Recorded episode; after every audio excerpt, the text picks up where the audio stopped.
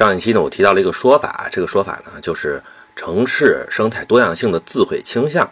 这个说法呢，在雅各布斯夫人她的名著《美国大城市的死与生》当中曾经提到过。我上一期讲过，纽约下城的金融区呢，处在一种办公楼业态为主，而生活服务空间比较缺乏的状态。原因呢，是因为办公楼特别热衷于租这个区域。能够支付的租金呢特别高，而一般的生活服务业是支付不起同等的房租的，因此呢逐渐退出了这个区域，所以呢在这里呢生活显得有一点不便。我确实听在华尔街上班的人说过呢，他们吃午饭经常要走几个街区才能找到一个价格合适又比较可口的餐厅，所以在华尔街这个区域呢，经常被认为是多样性不足的。但是我想，这种状况呢，明显是一种幸福的烦恼，就好像有女士说说，因为我长得太美了，以至于条件普通的男士呢都不敢来追我，所以我的择偶面是非常小的，类似于这种话。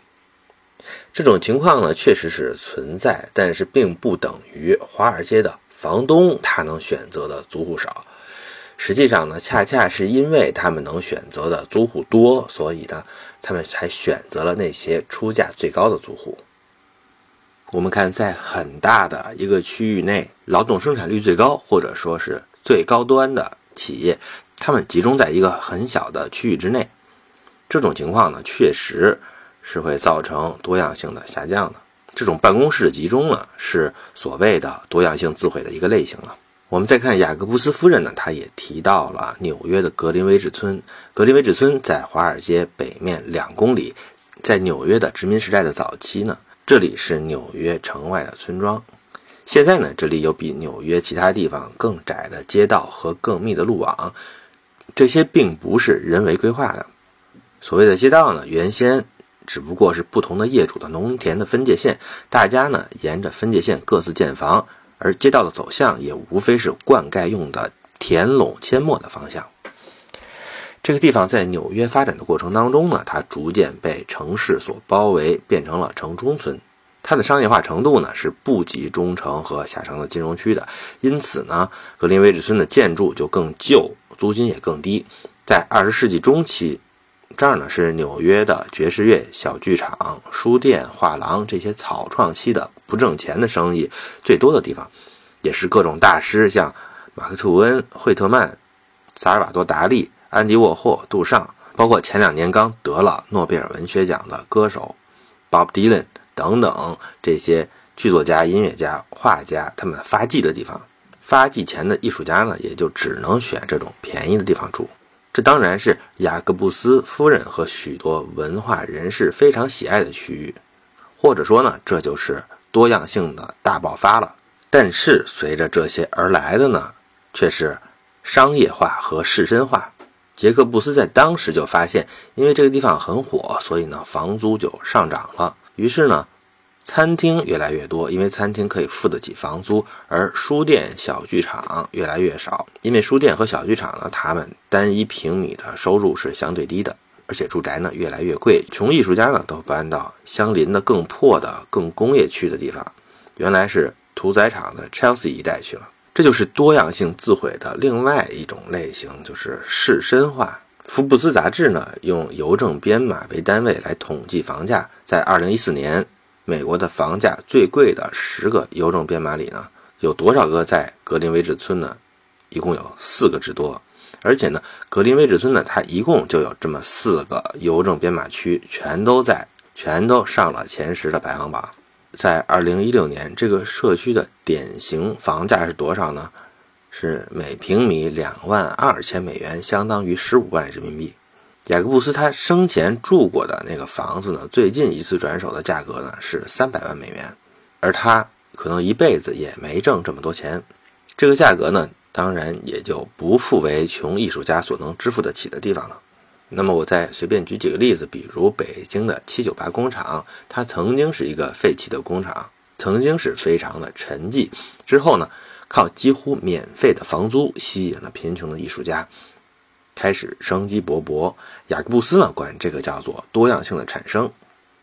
我们看艺术家经常是很穷的，但是艺术家生产的艺术品却反而恰恰是最高档的消费品，符合高雅成功人士的喜好，所以它就会吸引有钱人和时髦的年轻人的光顾。没出七八年的功夫呢，在这里高档餐饮艺术品商店的生意呢就开了起来，在在周末呢人多的像赶庙会一样，这就是所谓多样性的繁荣。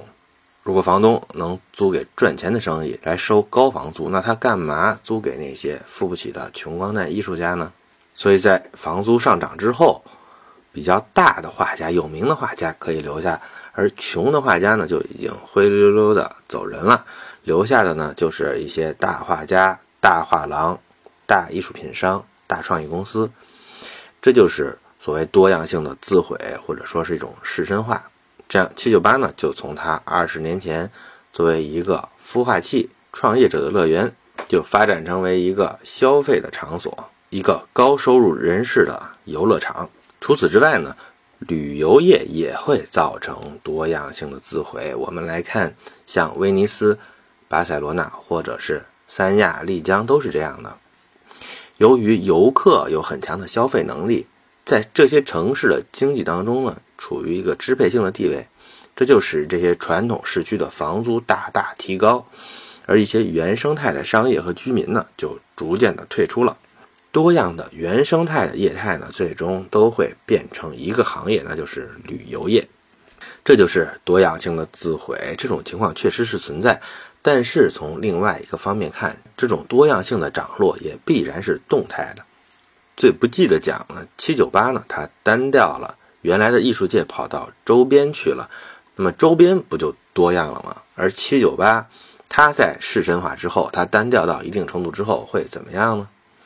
当然，它的租金不会一直涨，涨到天上去，没准儿哪天因为什么社会经济或者是政治原因呢，它会咔嚓一下掉到地上，变得呢非常的便宜，于是呢又开始了一个新的周期，成本只要落回来。它的多样性呢，就又有可能复活，而像威尼斯、巴塞罗那、像三亚、丽江，他们沦为大众旅游目的地。这样的话呢，他们旅游越来越火呢，反而逐渐沦为大众旅游的目的地，而高端的旅游的份额呢，就逐渐让给了其他的地方。这种发展的动态的掌握和在地域间的传播呢，就是所谓的商业的生命周期论。周期呢，它可以是一个很自然的过程，可以自行涨落，也可以靠人为的方法来进行干预。比如说格林威治村呢，它最近几年搞了一个很大的项目，就是在一个高架的铁路上修了一个公园。这个东西呢，非常的火爆。我去年十月份的时候呢，去过一次，这上面人流也像庙会一样。那么我们怎么来理解这个现象呢？我们可以看这个项目是谁资助的。答案呢是社区里的商会和政府他们共同资助的，也就是说呢，各位业主呢他们自掏腰包来搞了这个赔钱的东西，就是为了维持这个社区的红火。那么我们换一个角度来理解，他们从他们的租金里拿出钱来，这就等同于他们从租金里拿出钱来，来提升这个社区的多样性。实质上呢。他们也就是降低了租金，这就是为了挽救多样性而进行的降租自救。而这种自救之后呢，租金呢反而会企稳，它的生命周期呢也可以得到一定程度的延长。这就是传说中的自觉的社区的公众干预，而且它貌似是成功的。但是它其实是一个信号，也就是说，这个社区它已经到了非降租不可的地步了。要真正的穿越周期呢，这种自救还是要一轮接着一轮的搞。而且这种有捐献性质的干预，出资的人和收益的人呢，一般来说是不对等的。也就是说，这些出资的人他们的出资和收益的程度是不均衡的。这种情况呢，摆平呢就有很大的难度，这就必须得建立在这个社区呢，它极大的成功和极大的生产剩余的情况下。只有在这种情况下，这种组织才相对容易，矛盾呢才不会特别的激烈。也就是说，我少赚十块钱呢，最后呢我还可以多赚十五，而隔壁那个人呢，他一分钱没出呢，也多赚了五块钱。相当于有些人在搭便车，而推车的这些人呢，因为他还有的赚，所以呢，他这个事情呢，暂时还是可以干的。下面呢，我讲一讲结合部的优势这个现象。大象的力气比昆虫的力气大很多，但是呢，如果和自身的体重相比呢，昆虫它能举起比自身体重大好几倍的物体，而大象则不行。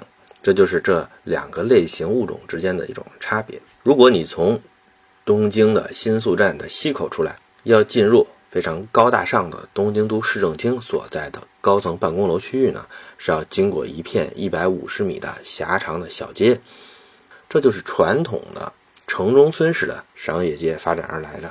我们在深圳看到的这些城中村呢，经常是建到六层的，并且它们的外观呢，一般都是贴瓷砖的，看起来呢。还算是朴素耐久，在东京就更是如此。这些小开发，他们从四五层到十几层的都是非常普遍的。